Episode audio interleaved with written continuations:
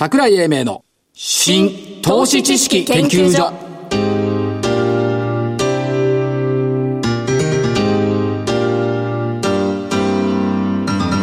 この番組は NPO 法人日本 IFA 協会の協力でお送りします。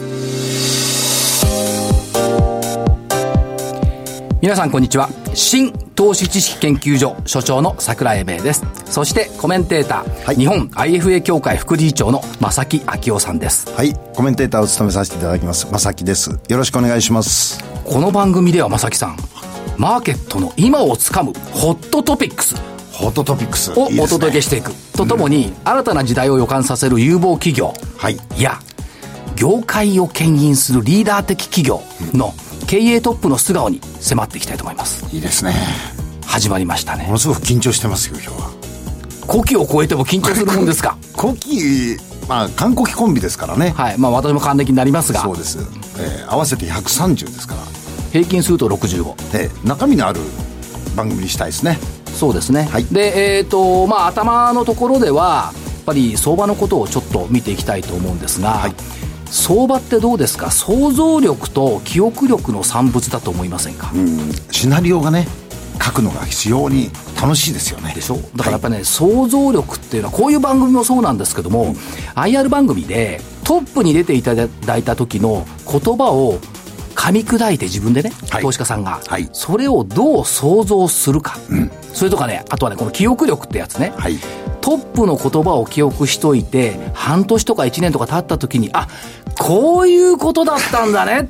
っていうねそうなんですよね。あの、検証できるじゃないですか。はそういうストーリーをちゃんと書いて、あるいはええ記憶しておくとね、そうなんです、これがね重要だと思うねおっしゃる通りですね。それからね、この間、先週土曜日に東京でセミナー行ったんですよ。はい。そしたらね、妙齢のご婦人がお見えになりまして。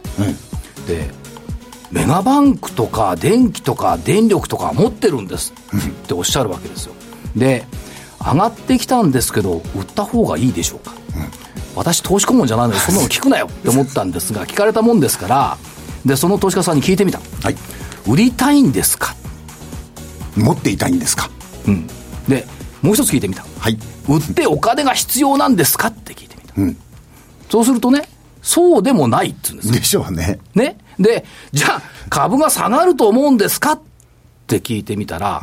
答え、はい。なんだと思います？下がる、下がると思わないんじゃないですか、今。違うの。違うわからないんです。わからない。わからないんだけど、上がってきてる様子があるんで、売りたいんかい？っていう。その方買うときどう思って買ったんでしょうね。いや、上がると思ったんでしょうね。で、買い値に戻ってきた。はいだから売ってみたいんですけど、どうでしょうかっていうから、じゃあ、明確な目標はどうお持ちなんですかと聞いてみた。はい、はい。でまだわからないんです。シナリオもないんです。そうそうそう。だからまあ、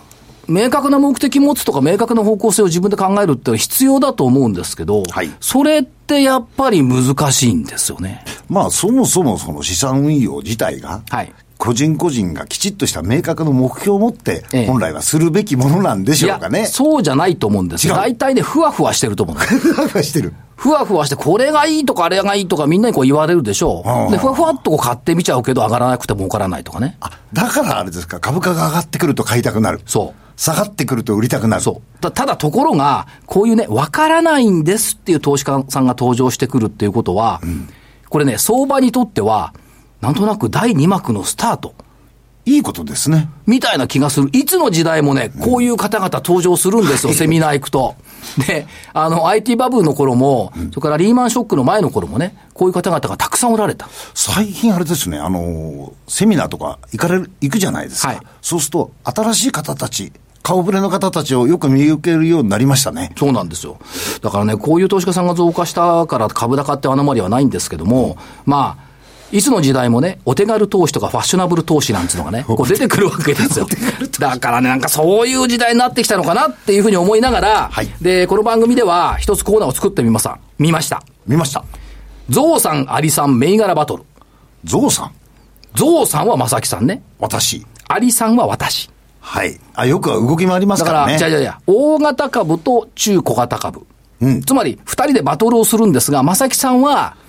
大型もの。私が中小型もの。私、あの、細かいところまで見に行けないんで、ええええ他のことがいろいろとあるもんですからね。はい。じゃあまず、アリさんからいきますね。どうぞ。コード番号3902、メディカルデータビジョン。おーまあ、アリさんって言ったら失礼かなっていう気もするんですけども、経済産業省の新産業ビジョンなんか見ていると、健康寿命を5歳伸ばすとかね、えーいうふうに言ってるでしょ。で、その、まあ、健康データの電子化とか電子カルテとかいう国策には載ってるなって、これね、毎年2倍になってる銘柄なのね。すごいですよね。だからまあ、毎必ず2倍になるわけじゃないんでしょうけども、やっぱり超高齢化社会における地域包括ケア、これをクラウドで支えるみたいなところがね、やっぱり出てくるでしょうし、やっぱり攻めの IT 系銘柄っていうような感じがしますんで、これが今週は注目銘柄にしたいというふうに思ってます。では、ゾウさんどうぞ。ゾウさんはですね、あの、日本 M&A センター、はい。所長がよくあおっしゃってたじゃないですか。はい。なくてはならない企業、ええ。必要とされる企業、まあそういうふうなものの中から、まあ、比較的日経225をアウトパフォームできそうなはい。企業を選んでというのが私の命題だと思ってますので、わかりま可能性はあるかなと思ってます。えーと、ちなみに3902メディカルデータビジョン。これは火曜日に収録してますんで、火曜日終わりね、2670円。日本 M&A センター、コード番号が2127。そうです火。曜日終わりね、4000飛び20円。ちょっと安かったですね、さあ、ね来週の木曜日にはどうなっているでしょうか。これでまた勝ち負けやるんですか？そう、そうでございます。さて緊張してんですから。え、それでは、この後、本日のゲストのご登場です。いいですね。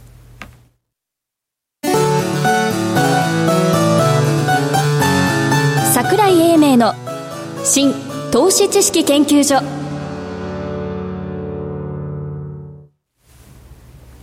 それでは本日のゲストをご紹介しましょう。証券コード6312、東証ジャスダック上場のフロイント産業株式会社、代表取締役社長、布施島岩尾さんです。布施島社長、よろしくお願いします。よろしくお願いします。よろしくお願いします。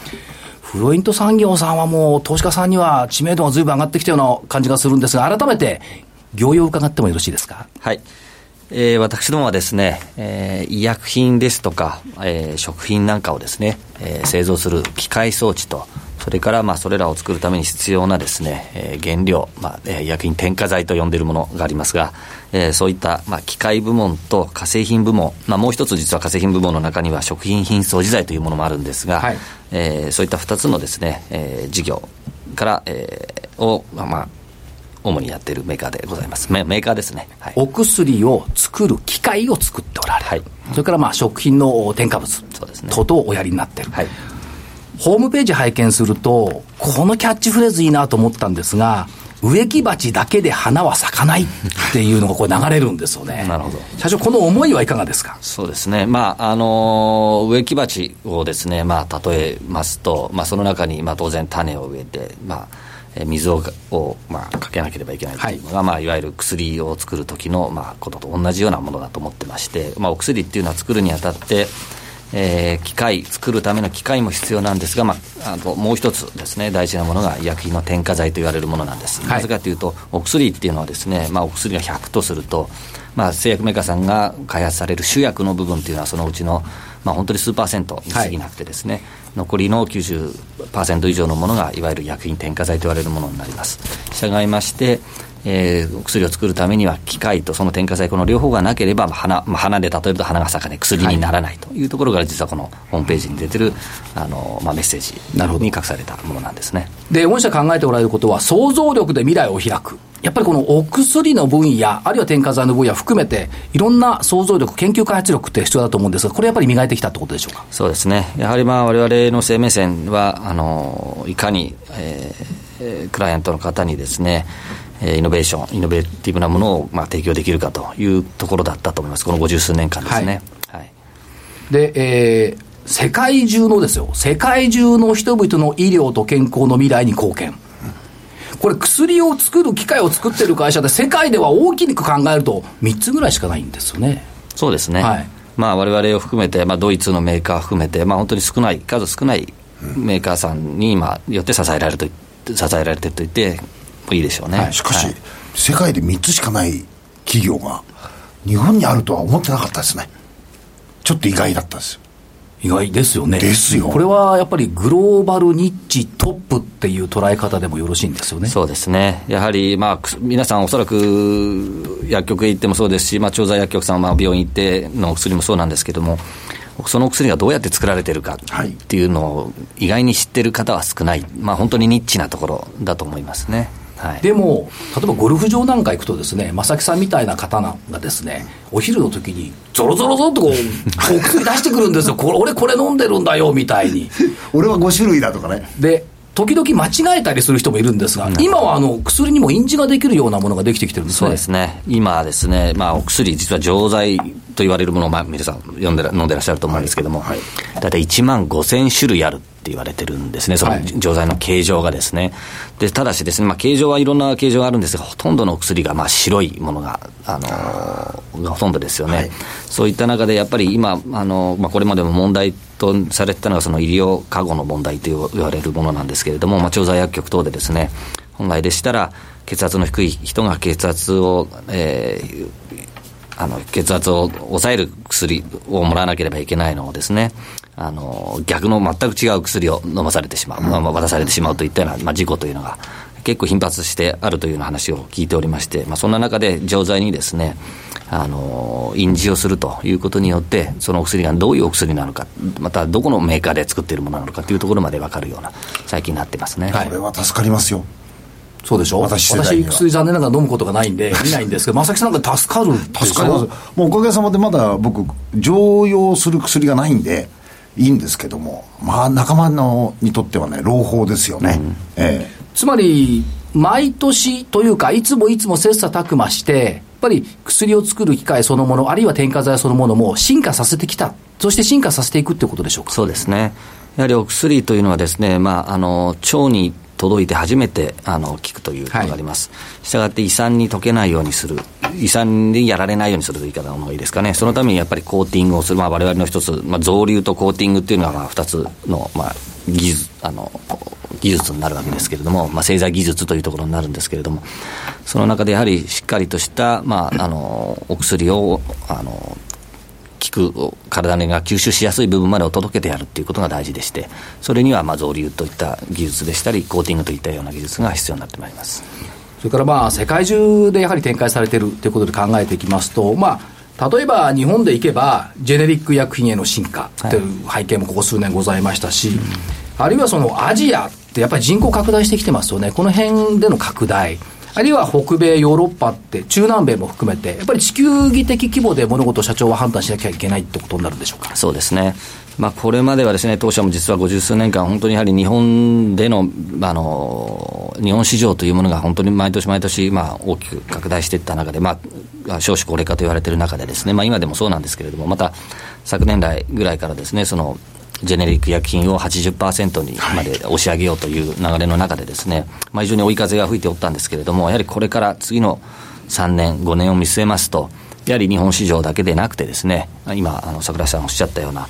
まあ、特にわれわれにとって大きな市場になるなりうるのがですね、やはりインドであったり、中国であったりといったようなところ、まあ、それらの国で作られたお薬が、まあ、世界中に、まあ、あの供給されるということもあるんですけれども、あとはまあやはりアメリカもそうですし、それから南米市場ですか。えー、そういったところが今後、われわれにとっては非常に大きなマーケットになっていくだろうというふうに考えていますそれを別の言葉で言うと、ボーダレスな事業推進っていうことになってくるんでしょうか。はい、そうですね。まさに今我々目指しているところがですね、このボーダレスっていうのは、まあ我々アメリカに子会社がございまして、はい、まあこの会社をですね、あの、の強みというのはやはり、実は、まあ、桜井さん皆さんお薬、アメリカやあの、その他の国のですね、お薬ってご覧になったことあるかどうかあれなんですけれども、実は日本のお薬っていうのは非常に、まあ、ほぼ芸術品に近いぐらい、非常に綺麗に作られた。優れものなんです、ね、優れものなんですよ。はい、やはり日本人のこの特性っていうんですかね、国民性っていうのもあると思うんですが、やはり白いお薬にはもう完全に白くなければいけないとかですね、あの薬の大きさにしても、やっぱり飲みやすい大きさですとか、ただアメリカのお薬ですと、本当にこれ、馬が飲むんじゃないかっていうようなですね、こんなこと言ったら怒ら 怒られちゃいますけれども、はい、大きなやつとか、ドイツ色のものとかがあるんですね。で、そういった意味で、やはりちょっとグローバルスタンダードという観点からいくと、実は日本のお薬の方が、あの、グローバルスタンダードではなくてですね、あの、海外の方が、まあ、主流になっているのは、そういう、まあ、聞けばいいというようなお薬のが多いという中で、はい。はいはり今後はですね、アメリカの子会社で作る製品と、まあ、我々同じ同じ機械なんですけれども、やはりちょちょっとずつ仕様が違うんですよね、うん、それぞれの国に合ったものを作らなきゃいけない。という中で、やはり今後は本当にボーダーレスな考え方でですね、まあ、日本だけで売れればいいとかっていう考えではなくてですね、本当にあのグローバルな視野に立ってですね、あのそれぞれの国に合ったものを提供していくということが大事になってくるかと思ってます。もちろんその国境はありますけども、お薬を飲むのはみんな人間ですから、はい、誰しもやっぱりその日本のような繊細な優れものを飲みたいと願いますよね。そうですね、やはりあのそうは言っても、今おっしゃった通りですね、あのいいものの方がいいに決まってますので、はいはい、やはりわれわれの技術といったようなものが今後はますます必要になってくるだろうというふうに考えてます。その意味でその正木さんどうですか？そのいいお薬、飲みやすいお薬、綺麗なお薬って分かんないですけど、うん、これって、やっぱりクールジャパンの一角なんじゃないですか？だと思いますよね。うん、あの海外でドラッグストアなんかに行って薬買ったりすると、はい、本当にこれ大丈夫かなと思うんだと、ね、結構あるんですよ、はい、また最近ですと、水をなしで飲めるようなお薬とかですね、はい、そういうのはやはりあのご年配の方にとっては非常に優しいお薬でありますし。あのそういったものも含めてですね、まあ、この辺は製薬会社の皆さんといろんな、まあ、研究者の方とですね、われわれ浜松に研究所があるんですけれども、まあ、そこでいろんな方に来ていただきながら、まああのニーズを探りながらですね、新しいものを常にあの開発していきたいというふうに考えています。はいその浜松の研究所のお話が出ましたけども、はい、以前、まあ、いろんなことを勉強していて、えー、例えばその、お薬って粉を固めて作るじゃないですか、はい、でこの粉を固める技術っていうのが薬だけではなくて、例えば、例えばですけど、その電池だとか、そういったものにも応用できるような研究もされてるんではなかろうかと、察したこともあるんですが、いかがでございましょうか？そうですね。あの最近はですね、実はこのリチウムイオン電池関連の、まあ、あのお問い合わせというのが非常に増えてきておりまして、はい、実際、浜松でのテストもですね、まあ、医薬品も食品も多いんですけれども、それ以上にですね、まあ、我々の子会社、フロイントターボという会社が実はあるんですが、その会社の技術、まあ、粉砕、まあ、ものよりものを細かくするっていうような技術ですとか、それから一部コーティングですね、付加価値をつける。え、リチウムリチウムイオン電池の中でも、まあ、正極材、負極材というものがあるんですが、えー、そういったものをですね、えー、作るために、実はわれわれがこれまで50年間培ってきた、医薬で培ってきた技術がですね、はい、そういったことにも応用されてる、さされつつあるというか、うん、というのを今、すごく感じているところです、ね、造流技術ってすごいですね。そうですね。あのー、こう、なんですか、錠剤だとあんまりわからないんですが、カプセルの中に入ってるものを見ると、非常に細かいのがたくさん入ってるじゃないですか。はい、あの一つ一つの粒を、作っていく技術って、これはすごいなと思うんですけどね。そうですね。で、今、社長のお話を伺ってると、もちろん、ボーダーレスっていう意味が多分2つあると思うんですね。はい、国境のボーダーがなくなってくるっていうのが先ほどのお話。で、今のお話を伺っていくと、まあ、医薬品事業なんですが、業間のボーダーがなくなっていく方向性っていかがでしょうか？そうですね、まさにおっしゃる通りですね、これからはだからわれわれの技術をですね、これまで今医薬品メーカーさん、食品メーカーさん中心に使われてたケースの方が多いんですけれども、はい、今、あのおっしゃっていただいたようにですね、本当に違うドメインというんですかね、科学ですとか、まあ、電池も含めてなんですけれども、そういったところにもですね、より、あの訴求していくことによって、まあ、ビジネスがどんどんチャンスがどんどん広がっていくのではないかなと、まあ、そのうちの一つが今、リチウムイオン電池かなとい。うふうに見ていますね、はい、そういう意味では、御社、中期経営計画で掲げられている言葉の中で、えー、ワンフロイント。っていう言葉が出てきておられますけれども、はい、これやっぱり全社一丸となっていろんな方向を向いてるって考えてよろしいんでしょうか？そうですね、これ実は私が考えたんですけども、はい、ワンフロイントで、まあ、最初はまあ一つワンフロイントにしようと、一つナンバーワンになろうと、ええ、なりたいなというところから、だんだん、じゃあ3つのワンにしようというところでですね、まあ、あの1つ目のワンが、えー、ナンバーワンのワン。特別な、えー、価値を創造したい、はい、まあ、それぞれの分野事業でナンバーワンを目指しましょうということですね、はい、それからオンリーワンの存在でありましょう、まあ、これがまあ顧客視点に立ってですね、あのお客様や、えー、社会にとってオンリーワンの存在を目指しましょうということですね。はい、それから最後がですね、まあ、B1 という、これ、まあ、一つになるということで、まあ、ネットワーキング、まあ、先ほどの話もつながると思うんですけれども、はい、まあ、グループが一つになると。まあ、我々アメリカに子会社があります。まあ、あと日本にもう一社子会社があるという中でですね、えー、ネットワーキングを駆使して、まあ、グループが一つになるような経営をやっていきたいというところの思いからですね、はい、今回この、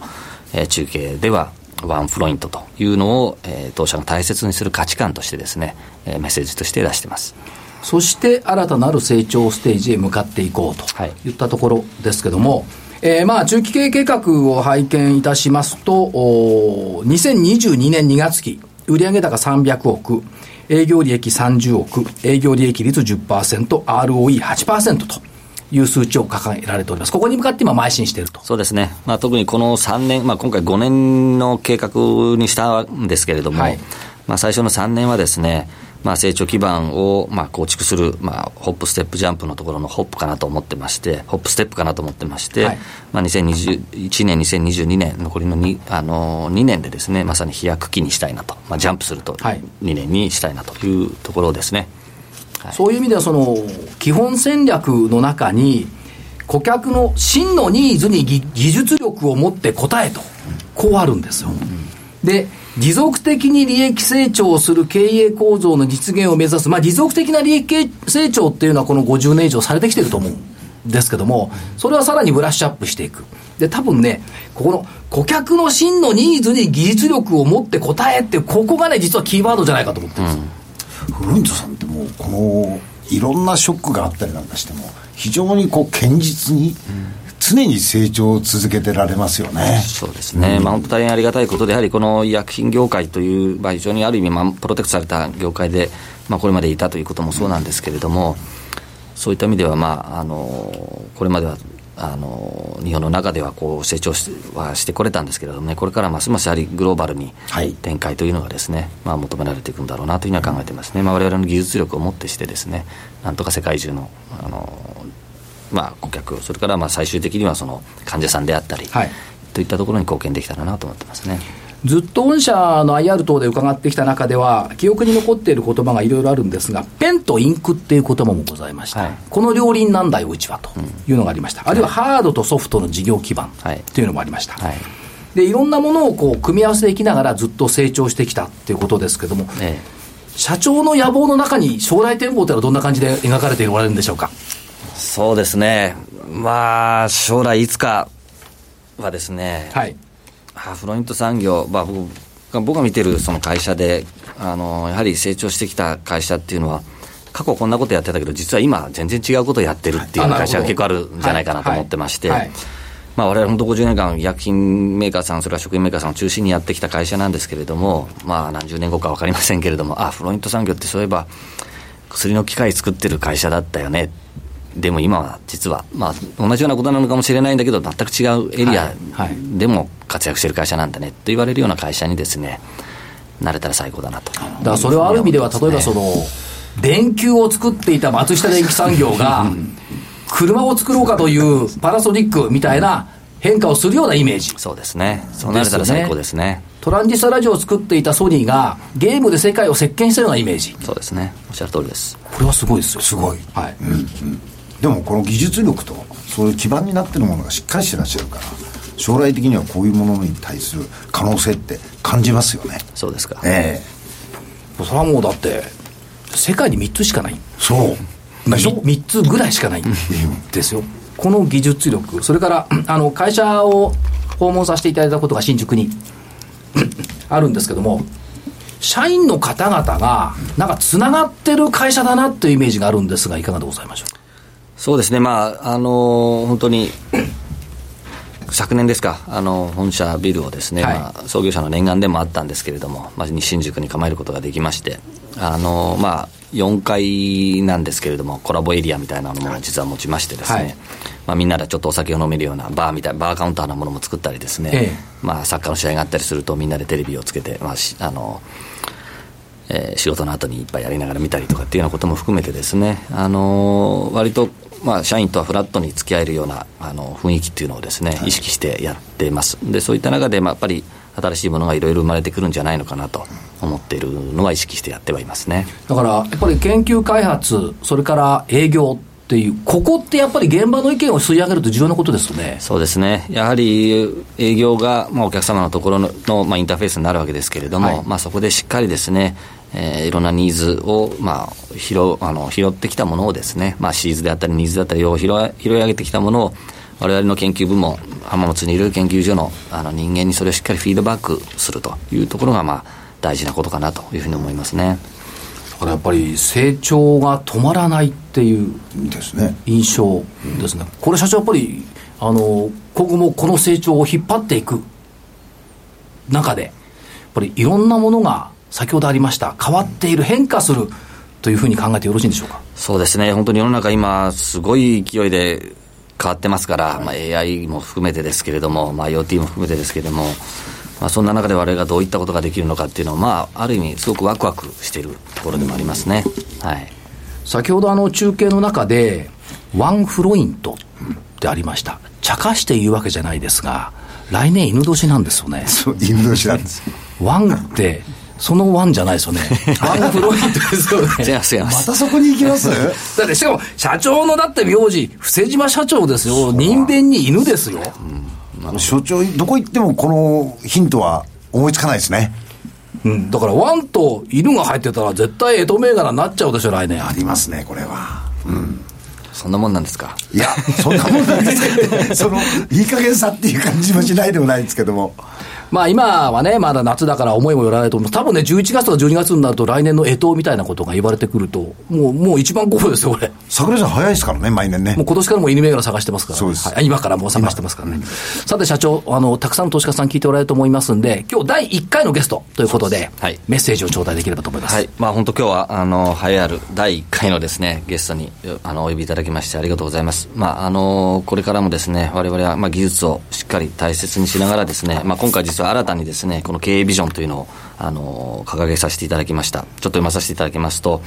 我々フロイントグループは世界中の人々の医療と健康の未来に貢献し、豊かな生活と食の安全安心を支える技術を生み出し、育成していくことを目指しますというこのビジョンのもとですね、あの、これからも世の中のためになるような、はい、まあ、技術をですね、生み出して、製品を世の中に送り出していきたいというふうに考えています。ずっと応援してますんで。はい。どうもまた来てください。はい。ありがとうございました。ありがとうございました。えー、布施島社長ありがとうございました。本日のゲストは、証券コード6312東証ジャスダック上場のフロイント産業株式会社代表取締役社長、布施島岩尾さんでした。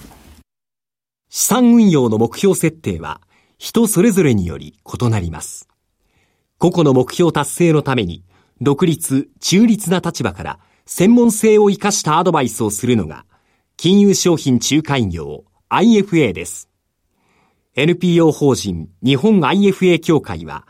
企業 IR 情報を資産運用に有効活用していただくため、協賛企業のご支援のもと、この番組に協力しております。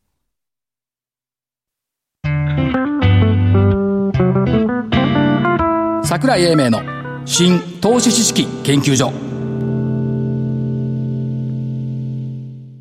この番組は NPO 法人日本 IFA 協会の協力でお送りしました。なお、この番組は投資その他の行動を勧誘するものではありません。投資にかかる最終決定はご自身の判断で行っていただきますようお願いいたします。さて番組もそろそろお別れの時間ですが、えー、栄えある第1回ようやく正木さん始まりましたね。緊張しましたけど、あの布施島社長のお話聞いて非常にあの参考になりましたよ。はい、はい、で今週末はあ富山で IR セミナーということで時間もないんでそうですね、えー、IR あの IFA 協会のホームページからご覧ください。はいそうですね。ということで、えー、富山どうですか？富山たくさんの方がおいでいただけそうなんで大変喜んでおります。じゃあ期待しましょう。そうです、はい、えー、桜井英明の新投資知識研究所。本日はこの辺りで失礼します。お相手は新投資知識研究所所長の桜井英明。そしてコメンテーターの正木明夫でお送りしました。それでは来週のこの時間まで失礼します。失礼します